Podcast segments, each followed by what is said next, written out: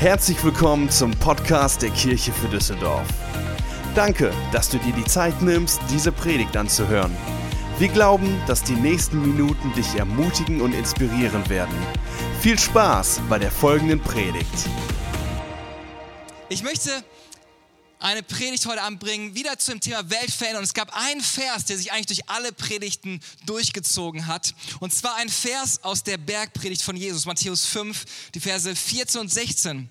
Die Bergpredigt war eine der bekanntesten Predigten, die Jesus gelehrt hatte. Und da heißt es, ihr seid das Licht der Welt. Eine Stadt, die auf einem Berg liegt, kann nicht verborgen bleiben. Auch zündet niemand eine Lampe an und stellt sie dann unter ein Gefäß. Im Gegenteil, man stellt sie auf den Lampenständer, damit sie allen im Haus Licht gibt. So soll euch euer Licht vor den Menschen leuchten. Sie sollen eure guten Werke sehen euren Vater im Himmel preisen. Das ist eigentlich der Vers, der sich durch alle Predigten hindurchgezogen hat. Und das Bild, was er benutzt, ist, dass wir nicht einfach nur da sind, um irgendwie zu existieren, sondern dass wir hier sind auf dieser Erde, um etwas zu verändern. Licht verändert was. Licht bringt Licht in die Dunkelheit. Es bewirkt etwas. Salz, wenn etwas salzig wird, es verändert etwas. Salz bewirkt etwas. Und genauso sollten wir etwas bewirken. Und bei meiner letzten Predigt, schon ein bisschen lange her, aber habe ich über die verschiedenen Einflussbereiche gesprochen, die es in unserer Welt gibt. Es gibt die Kirche, Familie, Bildung, Medien, Politik, Kunst und Wirtschaft. Und ich habe darüber gesprochen, dass wir oft ein falsches Bild davon haben, was es eigentlich heißt, Einfluss zu haben. Weil für einige ist es ja, das sind die Influencer. Influencer habe letztes Mal gesagt, das ist keine Krankheit, sondern das sind die Leute, die mit Instagram Geld verdienen, indem sie irgendwelche Produkte vorstellen und dir sagen, du brauchst es unbedingt, okay?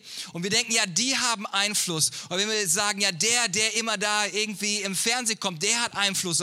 Der mit dem viel Geld, der hat Einfluss. Aber wir haben uns letztes Mal angeschaut, dass jeder einzelne von euch einen Einfluss hat, etwas bewirken kann in seinem Umfeld. Und die Frage ist nicht, ob du Einfluss hast, sondern wie du deinen Einfluss gebrauchst. Und ich möchte eine Geschichte Geschichte aus der Bibel euch zeigen heute Abend.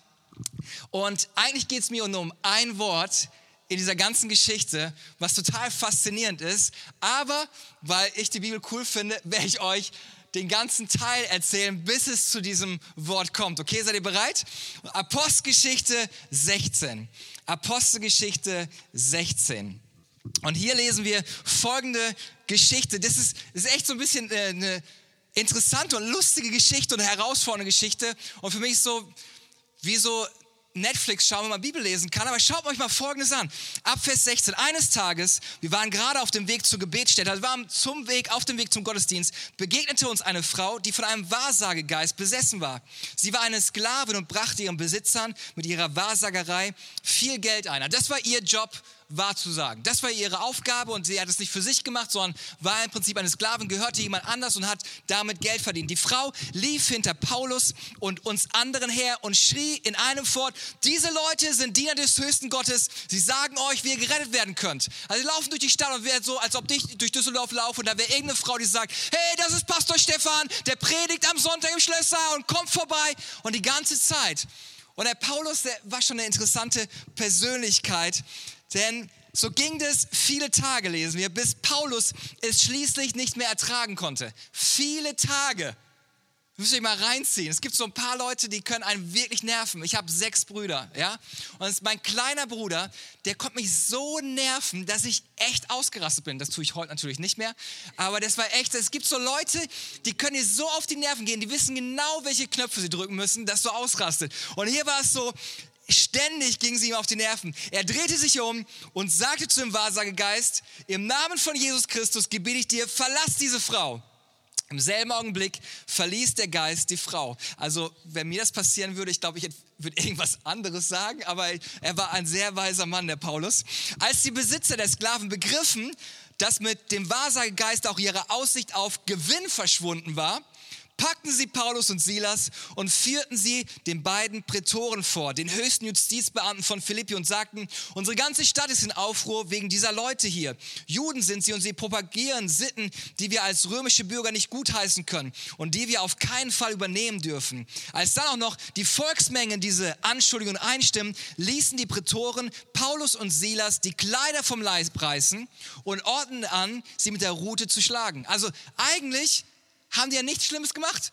Da war eine Frau, die besessen war und sie haben ihr Freiheit geschenkt. Konsequenz war, sie hat halt kein Geld mehr eingebracht und die sind alle ausgerastet, haben die Leiber, die Kleider vom Leib gerissen und ordnen an, sie mit der Rute zu schlagen. Und jetzt schaut euch den nächsten Vers an, das ist der Hammer. Nachdem man ihnen eine große Zahl von Schlägen gegeben hatte, ließen die Prätoren sie ins Gefängnis werfen und wiesen den Gefängnisaufseher an, sie scharf zu bewachen. Das tat dieser auch. Er sperrte die beiden in die hinterste Zelle des Gefängnisses und schloss ihre Füße in den Block. Gegen Mitternacht beteten Paulus und Silas. Sie priesen Gott mit Lobliedern und die Mitgefangenen hörten ihnen zu. Ich meine, die beiden hatten wirklich einen schlechten Tag. Also nicht nur einen schlechten Tag, ich würde jetzt fast das Wort mit SCH sitzen, sagen, aber die hatten wirklich einen richtig schlechten Tag. Und ihre Reaktion, als sie, nachdem sie ausgepeitscht worden sind, nachdem sie im hintersten Gefängnis waren, war nicht, dass sie angefangen haben, ey, so ein Mist, nie wieder gehe ich in so eine Stadt, nie wieder fange ich an, irgendwo von Jesus zu erzählen, nie wieder werde ich irgendwas Gutes tun. Ihre Reaktion war, hey, danke Jesus. Ich weiß, ich weiß nicht, was das bei den Gefangenen ausgelöst hat, aber wir hören, die Gefangenen hörten ihnen zu. Und ich kann mir gut vorstellen, dass die Mitgefangenen gesagt haben, Alter, was ist denn mit denen los? Alle anderen, die hier ins Gefängnis kommen, die fluchen, die schreien, die machen irgendetwas. Und das, was die beiden machen, ist, nachdem sie so fertig gemacht worden ist, sie fangen an, Loblieder für Gott zu singen. Wie abgefahren ist das denn? Plötzlich bebte die Erde so heftig, dass das Gebäude bis in seine Grundmauern erschüttert wurde. Im selben Augenblick sprangen sämtliche Türen auf und die Ketten aller Gefangenen fielen zu Boden. Das, was ich hier in dem Vers so interessant finde, wenn du dich entscheidest, ein Weltveränderer zu sein, nicht einfach mit all dem mitzuschwimmen. Alle anderen, die ins Gefängnis kommen, fangen an zu heulen, fangen an zu fluchen, fangen an, sie fangen an, Gott zu preisen. Und während sie priesen, Gott priesen, das, was es gebracht hat, ist, dass sie nicht nur ihre Welt verändert haben, nicht nur ihre Türen sind aufgegangen von der Zelle, sondern von allen anderen Mitgefangenen. Und ich glaube, dass wenn du dich an, dass du wirklich raussteppst aus dem Bereich, aus dem normalen Bereich, was alle anderen machen, dass dein Lobpreis einen Unterschied machen wird und die Welt verändern wird, auch für andere Leute. Der, der Aufseher fuhr aus dem Schlaf hoch und als er die Türen des Gefängnisses offen stehen sah, zog er sein Schwert und wollte sich töten. Und er wusste, hey, wenn die alle weg sind, dann ist mein Leben sowieso vorbei. Entweder bringen die mich um oder ich bringe mich selber um. Der dachte, die Gefangenen seien geflohen, doch Paulus rief so laut er konnte, tu dir nichts an, wir sind alle noch hier. Da ließ der Aufseher Fackeln bringen, stürzte in das Gefängnis, warf sich zitternd vor Paulus und Silas zu Boden. Und während er sie dann noch draußen führte, fragte er sie, ihr Herren, was muss ich tun, damit ich gerettet werde? Er sagt, hey, irgend, ihr seid anders. Wieso seid ihr nicht abgehauen? Irgendwas ist anders bei euch. Und dieses andere, was ihr habt, das möchte ich auch haben. Und dann kommt der entscheidende Vers, auf den ich eigentlich hin wollte. Sie antworten, Paulus und Silas, glaube an Jesus, den Herrn und du wirst gerettet werden. Du und alle, die in deinem Haus leben. Und interessant in diesem Abschnitt ist eigentlich das Wort Haus. Weil was dieser Vers bedeutet, ist nicht, wenn du dich für Jesus entscheidest, sagst, hey, ich mache ganze Sache mit Gott, ich möchte mein Leben mit Gott leben, dass automatisch alle, die zu deiner Familie gehören, auf einmal auch Christen sind. Schwupp, alle sind Christen. Nein, das, was es bedeutet, ist, wenn wir anfangen, Jesus Christus nachzufolgen, wenn wir anfangen, ein Weltveränderer zu sein, das, was es bewirkt, ist, es bewirkt eine Veränderung bei all den Leuten, die in unserem Einflussbereich sind. Denn dieses Wort im Griechischen, was hier steht für Haus, ist Oikos. Und Oikos heißt eigentlich mein Einflussbereich. Nicht Gebäude, nicht Familie, sondern mein Einflussbereich. Und was sie also dem Gefängniswärter sagten, hey, was wir gemacht haben, ist, wir haben mit unserem Verhalten unseren Einflussbereich verändert. Und wenn du jetzt Jesus Christus nachfolgst, wird deine Nachfolge eine Veränderung für deinen Einflussbereich bewirken.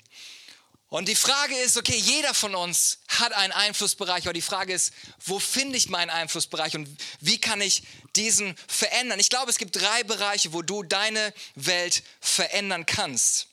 Der erste Bereich sind die Menschen um dich herum, meine Menschen. Du hast Menschen in deinem Einflussbereich, deine Familie, deine Frau, dein Mann, deine Kinder, deine Arbeitskollegen, deine Nachbarn, deine Studienkollegen. Und Gott hat eine Erwartung an dich, dass du einen Einfluss auf diese Menschen hast. Gott hat diese Menschen in dein Leben gestellt, nicht durch Zufall, nicht durch Unfall, sondern bewusst, weil seine Hoffnung war, dass du eine Veränderung bringst in das Leben von diesen Menschen. So gibt es verschiedene Menschen in deinem Leben, Familie, Freunde, Nachbarn, Arbeitskollegen. Und wenn du eine Liste machen würdest, schreib mal auf eine Liste von all den Menschen, mit denen du eine Stunde oder mehr in der Woche verbringst. Und das ist dein Einflussbereich. Soziologen sagen, dass jeder Durchschnittsmensch zwölf Leute in seinem Eukos, in seinem Einflussbereich hat. Also alle Menschen, mit denen du eine Stunde oder mehr pro Woche verbringst, das ist dein Einflussbereich. Das ist da, wo Gott dich hingestellt hat, um eine Veränderung zu bringen. Interessante Randnotiz. Ähm, der durchschnittliche Vater verbringt sieben Minuten am Tag mit seinen Kindern. Und wenn ihr es hochrechnet, sieben mal sieben sind 49. Das heißt, die Kinder sind scheinbar bei einigen Vätern nicht in ihrem Einflussbereich. Und ich glaube, das ist ein Punkt, der sich auf jeden Fall ändern sollte. Wenn wir als Väter keinen Einfluss mehr auf unsere Kinder haben und nicht einen starken Einfluss haben, alle Leute, mit denen du eine Stunde oder mehr Zeit verbringst in der Woche, sind die Menschen, die in deinem Einflussbereich sind. Und Jesus ist interessant. Es zieht sich durch die Bibel hinweg, dass immer wieder, wenn es an Situationen kommen, kam, dass Leute gesagt haben, hey Jesus, ja, wir wollen dir nachfolgen. Und Jesus sagte, hey, warte mal, lauf nicht mir hinterher, sondern du hast Jesus Christus kennengelernt, du hast das Leben gespürt, du hast die Kraft Gottes erlebt. Nicht nur, damit du mir nachfolgst, sondern dass du dahin gehst, an den Ort, wo du einen Einflussbereich hast und eine Veränderung bringst. So sehen wir das im Markus Evangelium Kapitel 5, Vers 19. Da heißt es, er spricht zu dem Mann, geh nach Hause zu deiner Familie und erzähl es ihnen. Und dann kommt die Sache, okay, was soll er erzählen? Soll er hingehen und sagen, ja, ihr seid alle Sünder und ihr geht in die Hölle und nehmt Jesus an? Er sagt, nein, nein, er soll Folgendes erzählen. Erzähl, welches große Wunder der Herr an dir getan hat und wie barmherzig er mit dir gewesen ist. Das ist unsere Botschaft. Unsere Botschaft ist, hey, ich habe Gottes Liebe erlebt, er war barmherzig zu mir oh, das ist halt mein Leben so verändert. Und Leute werden sagen, hey krass, ich kann nicht bisher immer so, jetzt bist du so. Irgendwas ist anders. Du musst mir mehr von diesem Jesus erzählen. Der zweite Bereich, den du hast, dein Einflussbereich ist der Ort, an dem du bist. Der Ort, an dem du bist. Und das kann örtlich sein im Sinne von, du wohnst in Düsseldorf, du wohnst in Karst, Neuss, in Duisburg oder wo auch immer. Der Ort, wo du gerade wohnst. Und Gott hat dich an diesen Ort geführt. Apostelgeschichte 17 sagt, Gott bestimmt die Zeiten und Orte. Du bist hier vielleicht aufgewachsen oder hingezogen mit einer Berufung. Gott hat das so gemacht. Und wenn du nach dem Warum fragst, das Warum ist sehr einfach, damit du dort, wo du bist, eine Veränderung bringst. Das kann deine Schule sein, das kann deine Arbeit sein. Und auch wenn du vielleicht den, Ort irgendwie nicht prickelnd findest, denkst, ja, eigentlich will ich gar nicht hier sein, aber frag dich, warum bin ich genau da, an dem Ort, wo ich bin, in dem Haus, wo ich wohne, auf der Arbeitsstelle, wo ich wohne. Warum sitzt der Kollege neben dir am Schreibtisch? Nicht um dich zu nerven, sondern dass du da eine Veränderung bringen kannst und dich von Gott gebrauchen lässt. Psalm 90, Vers 17 drückt es wie folgt aus. Der Herr, unser Gott, schau freundlich auf uns und lass unsere Arbeit gelingen. Ja, lass unsere Arbeit gelingen. Das ist mein, mein Gebet. Wenn ich anfange zu arbeiten, wenn ich zur Arbeit fahre, ist das mein Gebet. Gott, ich bete, dass du meine Arbeit gelingen lässt. Dass es nicht einfach so ist, okay, hoffentlich ist es bald vorbei, hoffentlich ist es bald 5 Uhr und ich kann nach Hause fahren. Nein, Gott, ich bete, dass du meine Arbeit gelingen lässt. Gelingen lässt. Wir gehen nicht einfach nur arbeiten, um Geld zu verdienen, damit wir unsere Rechnung bezahlen können, sondern wir gehen arbeiten, um meine Welt, meine dein Ort zu verändern. Deine Arbeit ist dein Einflussbereich. Du bist, eigentlich ist jeder einzelne von euch im vollzeitlichen Dienst für das Reich Gottes. Eine Veränderung an dem Ort zu bringen, wo wir sind. Und dann gibt es meine Leidenschaften, das, was mich begeistert. Das ist ein weiterer Einflussbereich, die es gibt. Du hast Dinge, die dich begeistern, Länder, vielleicht die dich begeistern, Aktivitäten, die dich begeistern. Und deswegen haben wir unsere kleinen Gruppen so aufgebaut, dass sie interessensorientiert sind. Du hast Interessen, die, die dich begeistern. Zum Beispiel einige sind interessiert interessiert in Politik und du denkst, boah, wäre mir so langweilig und Marius hinten denkt so, yeah, endlich, lass uns über Politik reden. Oder wenn irgendeiner anfängt zu erzählen über Fußball und ich sage, hey, wir beten weiter für Borussia Dortmund und dass sie dieses Jahr deutscher Meister werden und du denkst so, boah, kannst du aufhören über Fußball zu reden und einige denken, ja, fantastisch. Es gibt Dinge, die dich begeistern, die dich faszinieren und das ist das, was Gott dir geschenkt hat. Oder wenn wir über den nächsten Afrika-Einsatz sprechen, sagst du, ja, ich möchte unbedingt mit, ich möchte einen Unterschied machen, ich möchte dahin reisen, den Menschen dort dienen. Es gibt Dinge, die dich begeistern, die dich, wo du sagst, boah, da brenne ich für. Und wieso ist das so? Weil Gott es so gemacht hat. Damit du den Bereich, wofür dein Herz brennt, dass du da Unterschied machen kannst. Psalm 37, Vers 4 sagt, freu dich über den Herrn Und er wird dir geben, was du dir von Herzen wünschst. Das Wort Freund in diesem Vers bedeutet im Hebräischen das Bild, wie eine Braut sich für ihren Bräutigam vorbereitet. Und wenn du dich hübsch machst, sozusagen für Gott, was, was es bedeutet ist, wenn du dich am Herrn freust, er wird diese Wünsche, die er für dein Leben geplant hat, er wird sie dir schenken. Dass du nicht einfach deine egoistischen Wünsche hast, boah, ich wünsche mir jetzt einen, einen niegelnagelneuen BMW, keine Ahnung was, sondern dein Herzenswunsch wird sein, Gott, was wünschst du dir für mein Leben? Wo soll ich hingehen? Was ist der Weg? Wo sind die Menschen, die du mir über den Weg führst? Und so wird es sichtbar gehen, wenn du in einen Raum hier reinkommst und diese die Leidenschaft hast und sagst, boah, ich liebe Ordnung. Und du kommst hier rein und denkst dir, aber die Reihe ist nicht so ganz in Ordnung. Die müsste irgendwie nachgeschult. Und da haben sie vergessen, das wegzuräumen. Warum ist das so? Weil Gott dir diese Leidenschaft gegeben hat, dass du Ordnung liebst. Und dann gibt es die Leute, die kommen hier rein und sagen, oh, da sitzt irgendjemand alleine. Irgendjemand müsste mit der Person mal reden. Warum ist das so? Weil Gott dir das in dein Herz gelegt hat. Oder du sitzt hier, boah, ganz ehrlich, Stefan, ich könnte das dreimal besser predigen als du. Warum ist es so? Weil Gott dir diese Leidenschaft und diese Begeisterung gegeben hat. Er möchte das benutzen, diese Leidenschaft und Begeisterung, dass du einen Unterschied bringen kannst. Du hast einen Einflussbereich von Gott bekommen. Aber es fängt da an, dass du dir bewusst wirst, dass du einen Unterschied machen kannst. Und mein Wunsch ist, dass wenn ich aufstehe, dass der Teufel nervös wird. Weil wenn ich aufstehe, werde ich sagen, hey, okay Gott, ich bin bereit, mich von dir benutzen zu lassen. Ich werde Licht in die Finsternis bringen. Ich werde Hoffnung und Ermutigung bringen und die Hölle wieder am Rad drehen. Oh nein, bleib bitte schlafen, leg dich wieder hin, geh nicht auf die Straße, sprich keine Worte der Ermutigung. Hey, ich möchte, dass die Hölle nervös wird. Wenn ich aufstehe, die werden alle am Rad drehen, weil ich weiß, ich werde Licht in die Finsternis bringen. Wir werden die Welt verändern. Aber die Herausforderung ist, dass wir verstehen müssen, dass Gott mich benutzen möchte. Und ich habe hier eine Flipchart aufgebaut und einige sagen, so, die ist irgendwie nur zur Dekoration da, aber eigentlich ist sie nicht zur Dekoration da, denn es fängt damit an, dass wir verstehen, wer wir sind. Und ich habe äh, ein interessantes Buch gelesen. Und zwar, dieses Buch heißt The Book of Awesome von Neil Basricher. Und er sagt folgendes, wie du dich siehst, ist von zwei Seiten geprägt. Und zwar deine Sicht von anderen und deine Sicht von dir selbst. Ist ein bisschen weit unten. Deine Sicht von anderen und deine Sicht von dir selbst. Und deine Sicht von anderen kann sehr hoch sein, dass du denkst, boah, ey, alle lieben mich, ich bin das Beste, als geschnittenes Brot gibt. Boah, es gibt kein, ah, fantastisch. Und dann kann es aber sein, dass es sehr niedrig ist oder ich sag mal tief ist. Und das Gleiche ist von dir selbst, wie du dich selbst wahrnimmst, dein Denken über dich selbst, dass du denkst, boah, ich, ganz ehrlich, ich krieg's irgendwie nicht gebacken. Alle anderen kriegen es hin, aber ich krieg's nicht gebacken. Das kann tief sein oder genauso kann es hoch sein.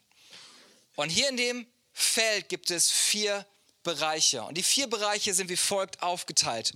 Und zwar ist hier der Bereich, wo du unsicher bist. Ich weiß nicht, wie mich andere sehen aber ich schätze ihre Meinung sehr hoch an, aber ich bin da einfach unsicher. Und ganz ehrlich, wie ich mich sehe, ist auch irgendwie ein bisschen schwierig. Ich bin einfach unsicher. Ich weiß nicht, wo ich richtig reinpasse. Ich weiß gar nicht, was meine Talente und Begabungen sind. Und Unsicherheit killt mehr Träume als Versagen. Ich werde gar nicht erst anfangen, etwas zu wagen, weil ich unsicher bin. Wer weiß, wenn es irgendwie nicht gelingt, ich lasse es besser bleiben. Und dann der untere Bereich, das sind die Leute, die zynisch sind. Irgendwie, pff, mir ist doch irgendwie alles egal, was alle anderen sagen, aber alles, was diese zynischen Menschen eigentlich ausdrucken, dass sie eigentlich sich selber auch gar nicht wertschätzen. Ein zynischer Mensch wird nie etwas verändern, weil er zu sehr damit beschäftigt ist, zu erzählen, warum etwas nicht klappt. Oscar Wilde sagte, ein Zyniker ist ein Mensch, der von allem den Preis und von nichts den Wert kennt. Boah, ja, ich weiß, was das bedeutet. Pff, nee, ganz schön schwierig. Nee, ich weiß, ja, ja, ja. Früher kommt man, jetzt, nee, aber wenn ich das hätte, dann würde es funktionieren. Und die Sprache des zynischen Menschen ist Sarkasmus. Das sind die zynischen Menschen. Und dann, wenn du denkst, ey, ganz ehrlich, Wirt, ich bin der Knaller. Ich weiß gar nicht, warum ich noch nicht Kanzler geworden bin. Das sind die Leute, die arrogant sind. Also wenn du meine Schrift nicht lesen kannst, ich äh, jeden Montag schreibe ich so Dankeskarten an unser Team und ich habe schon mal gehört, ein Brief ist erst irgendwie zwei Wochen später angekommen, weil der Postbote meine Schrift nicht lesen konnte. Also das soll arrogant heißen, ja? Das sind, Arroganz führt dich immer zu Einsamkeit und Isolation. In Sprüchen heißt es, der Stolz vor dem Fall kommt. Das sind genau die Menschen. Irgendwie sind so sehr von sich eingenommen, dass sie alle anderen einfach gar nicht wahrnehmen. Und dann gibt es den Bereich, wo du selbstbewusst bist. Du kannst dich selber gut einschätzen, du kannst die Meinung der anderen gut einschätzen. Du hast eine richtige Perspektive von dir und von anderen Menschen. Arroganz muss immer Werbung für sich selber machen, aber Selbstbewusstsein spricht für dich selbst. Alle anderen Bereiche müssen immer laut sein. Sarkasmus ist laut, die bringen immer einen Spruch raus. Unsicherheit ist immer, nee, nee, ich schaff das nicht. Arroganz ist, ey, schaut mich an. Aber Selbstbewusstsein muss nicht Werbung für sich selber machen. Ich weiß, wer ich bin. Ich muss hier nicht die Welle machen. Ich bin davon überzeugt, dass der, der ein gutes Werk in mir voll äh, angefangen hat, es vollenden wird. Nicht zu meiner Ehre, sondern zu Gottes Ehre. Und mein Wunsch ist, dass wenn wir hier reinkommen, Selbstbewusstsein führt zur Heilung von Unsicherheit. Wenn du selbstbewusst bist, musst du gar nicht zynisch sein. Wenn du selbstbewusst bist, brauchst du auch nicht arrogant sein. Philippa 1, Vers 6 sagt, ich bin überzeugt, dass der etwas Gutes in meinem Leben angefangen hat, es zu Ende führen wird. Oder 1. Johannes 5, Vers 14. Und dies ist die Zuversicht, die wir zu ihm haben, zu Gott haben, dass er uns hört, wenn wir etwas nach seinem Willen bitten. Das heißt hier, das ist das, was Gott dir schenken möchte. Und wir können nur wirklich Selbstbewusstsein haben, wenn wir ein Gottesbewusstsein in unserem Leben haben. Weil woher bekomme ich mein Bewusstsein, was ich bin und was ich habe? Ich bin davon überzeugt, dass Gott unser Schöpfer ist. Er ist mein Erfinder. Die Bibel sagt, alle meine Tage sind in seinem Buch geschrieben. Er hat mich einzigartig und wunderbar gemacht und ich möchte in dem leben, was er für mich geplant hat. Das heißt, er hat vorbereitete Werke, sagt die Bibel. Und es liegt an uns, dass wir das erkennen und darin wandeln. Das heißt, wenn ich Selbstbewusstsein haben möchte, da, wo ich anfangen muss, ist neuen Gottesbewusstsein zu bekommen. Ist, wer bin ich? Wie sieht Gott mein Leben? Und was hat er für mein Leben geplant? Und wenn ich hier drin bin, das ist Heilung für Depressionen. Das ist Heilung für Ängste, weil ich weiß, dass Gott auf meiner Seite ist. Und das, was passieren wird, wenn wir hier in diesem Bereich leben, ist, dass wir wirklich anfangen können, einen Unterschied zu machen. Mein Verhalten gegenüber anderen, es wird sich ändern. Ich werde jeden Moment neu wahrnehmen. Und zwar nicht aus Verteidigung oder irgendwie Angriff, sondern ich darf in dem Moment leben, den Gott mir geschenkt hat. Sprüche 16, Vers 9 sagt, der Mensch plant seinen Weg, aber der Herr lenkt seine Schritte. Gott, wo möchtest du mich heute haben? Ich habe ein Gottesbewusstsein, was mich sicher macht. Gott, du hast mich hier an die Arbeit geführt. Wenn du mich hierhin geführt hast, ich muss nicht für mein Recht kämpfen. Denn die Bibel sagt, der Herr wird für Recht sorgen. Gottesbewusstsein führt zu einem starken Selbstbewusstsein. Vielleicht kann die Band nach vorne kommen schon mal. Und es beginnt damit, dass ich verstehe, dass mein Verhalten und meine Momente die Welt verändern können. Mein Einflussbereich wird sich verändern. Meine Menschen, meine Orte, an die mich Gott führt, meine Leidenschaften, ich möchte sie benutzen, um einen Unterschied zu machen. Und dann, mein letzter Punkt ist, wir haben eine Botschaft. Wir haben eine Botschaft. Und zwar eine Botschaft, die kraftvoll ist. 2. Korinther 5, Vers 17. Und mit diesen Versen möchte ich schließen. 2. Korinther 5, 17 bis 19. Da heißt es, vielmehr wissen wir, wenn jemand zu Christus gehört, ist er eine neue Schöpfung. Das Alte ist vergangen, etwas Neues hat begonnen. Hey, ich muss nicht auf meine Fehler meine Versagen achten. Das ist nicht meine Identität, sondern ich bin eine neue Schöpfung Christus Jesus. Und dann geht es weiter und das alles ist Gottes Werk. Mein Selbstbewusstsein kommt nicht darauf, wie toll ich bin, sondern weil Gott so gut ist. Er hat ein Werk in mir angefangen. Er hat uns durch Christus mit sich selbst versöhnt und hat uns den Dienst der Versöhnung übertragen. Und dieses Wort versöhnt bedeutet eigentlich ein Bankkonto in Ausgleich bringen. Wenn dein Konto im Minus war, versöhnen heißt, ich bin dein Bankkonto auf Zero. Das ist unsere Botschaft. Unsere Botschaft ist, ich weiß, ich habe so viel Mist in meinem Leben angestellt, ich habe so oft versagt, aber die Botschaft ist, wer bringt es zum Ausgleich? Ich muss mich nicht selber anstrengen, sondern es ist die Einladung Gottes, dass er sagt, hey, ich möchte Versöhnung schaffen mit dir. Ich möchte dein Zero zu einem Ausgleich schaffen. Ja, in der Person von Christus hat Gott die Welt mit sich versöhnt, sodass er den Menschen ihre Verfehlung nicht anrechnet. Und uns, wir alle, die wir hier in dem Raum sitzen, hat er die Aufgabe anvertraut, diese Versöhnungsbotschaft zu verkünden. Wir haben einen Dienst und der Dienst ist, wir sollen diese Botschaft verkünden, dass Gott nicht der strafende Gott im Himmel ist, sondern Gott der liebende Vater im Himmel ist, der darauf wartet, dass wir zu ihm kommen. Und vielleicht bist du heute Abend hier Vielleicht bist du hier und ich glaube, du musst neu verstehen, wer du bist und was für einen Auftrag du hast.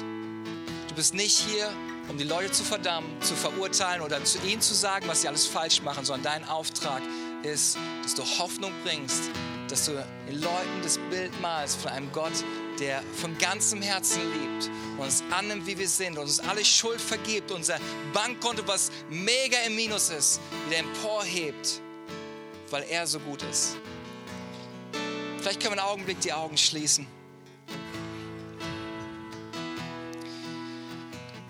Gott, ich danke dir für diesen Abend und ich danke dir, Gott, dass du jedem Einzelnen von uns einen Einfluss gegeben hast. Du hast Menschen in unser Leben hineingestellt, in unseren Eukos. Und Gott, wir wollen neu diesen Menschen begegnen, auf unserer Arbeit, unserer Familie, unserer Nachbarschaft. Gott, wir wollen Licht sein. Gott, ich bete, dass so wie wir leben, dass es anders sein wird als alles, was die Leute bisher gesehen haben. Gott, ich danke dir für die Orte, an die du uns führst. Gott, ich bete, dass wenn wir neu unterwegs sind in unseren Städten, auf dem Weg zur Arbeit, auf dem Weg zur Schule, auf dem Weg zur Uni, Gott, ich bete, dass wir die Momente an den Orten, wo du uns hingeführt hast, neu wahrnehmen und Licht und Hoffnung zu bringen. Und Gott, wir wollen neu unsere Leidenschaften nehmen, unsere Begeisterung nehmen und sie nicht einfach nur für uns haben, sondern wir wollen sie benutzen, damit sie ein Segen werden für andere Menschen. Gott, wir wollen Licht und Salz sein. Gott, ich bete, dass du Heilung schenkst, Gott, von Unsicherheit, von Zynismus, von Arroganz. Gott, wir wollen uns nicht länger damit kleiden, sondern wir wollen uns mit dem kleiden, wie du uns siehst, als deine geliebten Kinder.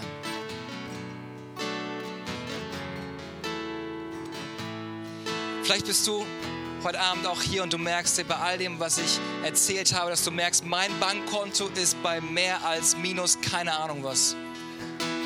Vielleicht bist du heute Abend hier und es ist dein Abend, dass heute Abend dein Bankkonto wieder in Ausgleich kommt, in Balance kommt. Gott möchte dir seine Liebe schenken und seine Vergebung schenken. Egal wie dein Leben aussieht, egal was passiert ist, egal was du getan hast. Ich glaube, dass Gott heute Abend vor deiner Herzenstür steht und anklopft. Und ich segnen möchte mit seiner Liebe, mit seiner Annahme. Während alle Augen geschlossen sind, möchte ich eine sehr persönliche Frage stellen. Wenn du hier bist und du weißt, dein Leben ist meilenweit weg von Gott, Dein Bankkonto, dein Lebensbankkonto ist mehr als im Minus als jemals zuvor. Du fühlst dich weiter weg von Gott an als jemals zuvor. Gott ist heute Abend hier.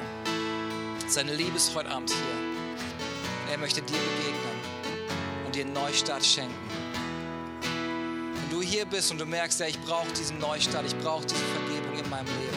Wenn alle Augen geschlossen sind, möchte ich dich herausfordern, gleich bei drei einfach kurz die Hand zu heben, zu sagen, ja, das bin ich. Ich brauche seine Vergebung, ich brauche seine Liebe. Ich brauche ein ausgeglichenes Bankkonto meines Lebens, damit ich mit neuer Kraft und neuer Stärke nach vorne gehen kann. Und egal wo du sitzt, Gott ist heute Abend hier und er verdammt dich nicht und er läuft dir nicht weg, sondern er läuft dir entgegen mit offenen Armen, um dir seine Liebe zu schenken.